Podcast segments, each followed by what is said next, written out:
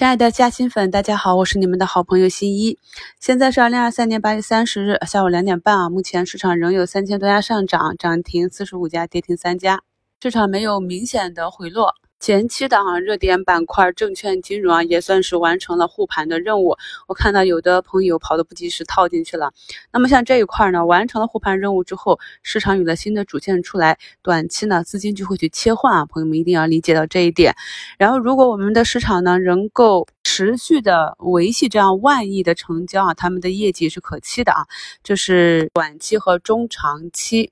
对于这个板块的理解啊，但是在前期我就不断的跟大家去讲解，一定要跟上市场切换的节奏。如果总是慢半拍啊，前期跟不上吃肉，后期要挨打，最后就是玩了一个解套行情，能够解套出来就是玩了个寂寞。否则的话啊，还浪费了一波行情，就得不偿失了。这也是我近期反复跟大家强调的。我们目前市场的节奏就是这样，一直都是比较艰难。老听众、铁粉啊，听过我过去这两三年的节目和课程，再回来听我们每期的股评节目，应该就能跟得上了。新朋友呢，抓紧时间可以去对照或者看盘软件听一下过去的节目。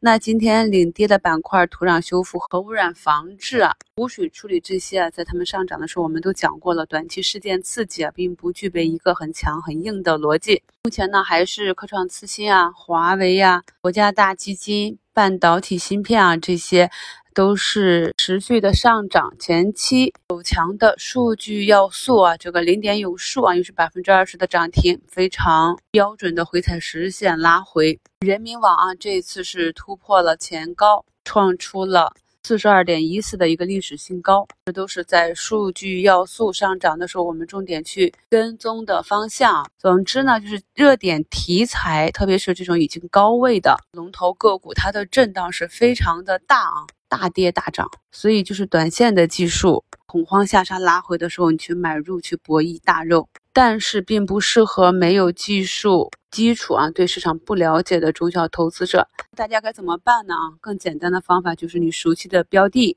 现在已经慢慢的走强了，站上三军、五军、十军了，甚至出现向上跳空的缺口啊，或者是啊有增量了，持续的红阳了，小阳线堆积起来了，我们这些都是可以关注的，特别是底部的这些品种，安全性更强。如果走弱的话，止损的空间也比较小，更简单的就是我们近期讲的这些指数了。细心的朋友呢，可以发现，只要根据咱们节目中点评市场的节奏啊，去布局指数基金，也是有比较平稳的收益啊。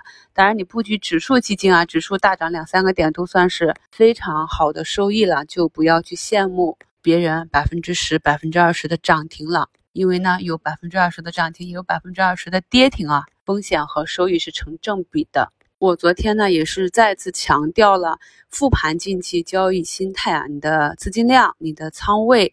一定要与你的交易心态、你的技术去匹配，不要着急啊！不要因为市场连续涨两天就觉得大牛市来了就心慌了，就直接梭哈了。今天午评也是提前到上午十点四十就给大家早早的发出来，原因呢就在节目简介中的图一啊，五评的置顶评论就强调朋友们不要追高，淡定的按照技术体系去操作，因为它现在是一个震荡修复。即便是修复行情，我们看到上证指数呢，也就是在三均上方震荡。毕竟周一这样一个假的大阴线实体还放在那里呢，所以一定要时时刻刻尊重市场，谨记你的操作体系，按照你的纪律来做买卖。现阶段呢，不是一个疯狂的情绪，所以个股呢在冲击关键的压力位乃至历史新高的时候。通常都有反复震荡，这里呢有资金选择兑现也是可以的。我们尽量呢要把这些仓位按照低位高配的原则，耐心的去配置啊。近期呢不少个股跟随市场的节奏。都慢慢走出了止跌企稳啊，底部拐点的技术组合了。我我在上周日啊处理好之前给大家更新的一周展望里就讲过，这里的反弹呢是一触即发，而且由于前期弹簧压的比较狠，所以个股呢可能反弹的力度比较大，要提前去做好复盘工作。选好目标，当这个反弹还没出现的时候，就要盯紧了。一旦呢个股出现了大资金介入，出现了这种弱转强的迹象，第一时间呢就要把仓位打上，或者呢去调仓过去到走强的个股，才能不浪费这波反弹的行情。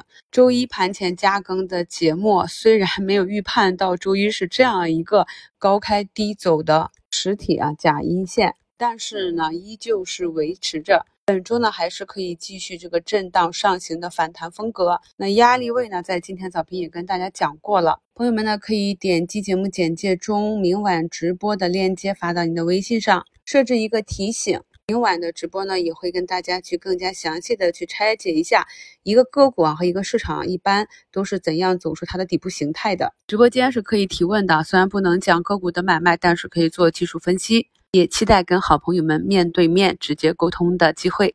我们这一波对于科技股调整末端挖坑时间节点的把握还是比较精准的。在评论区也看到很多朋友把仓位切换回了一季度啊领涨的我们非常熟悉的这些老朋友。后面呢就跟随趋势。如果你的个股呢慢慢的走强，那么就让利润奔跑啊。如果是不及预期，并没有那么强，也要做好及时的止盈。我也是在上周二做过早评，跟大家分享了我的发现之后呢，近期伴随着市场的下跌啊，陆陆续续的把之前扔掉的六八八这些科技股的老朋友接了一部分仓位回来。之前微套了几天，那么这两天的大涨呢，直接就解套，开始有浮盈了。所以我们重点要关注的是板块和个股它在下方调整的那个区间，我们要在底部区间关注，要在调整的尾声去重点关注。结合啊底部右侧和底部左侧的这个拐点，就能够压缩我们等待的时间。伴随着这个减持新规的出台，越来越多的公司都暂停啊终止了自己的减持计划。虽然市场可能还有反复，还有震荡，但是中远期来看，最糟糕的时候大抵已经过去了。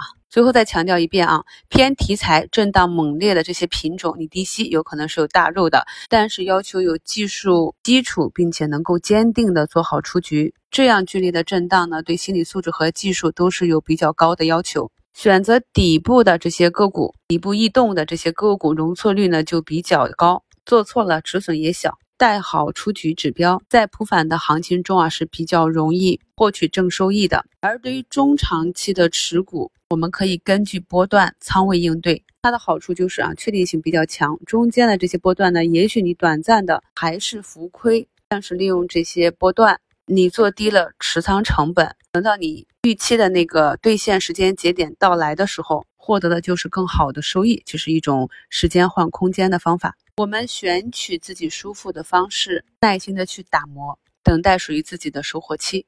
感谢好朋友们一路以来的支持，我是你们的好朋友新一。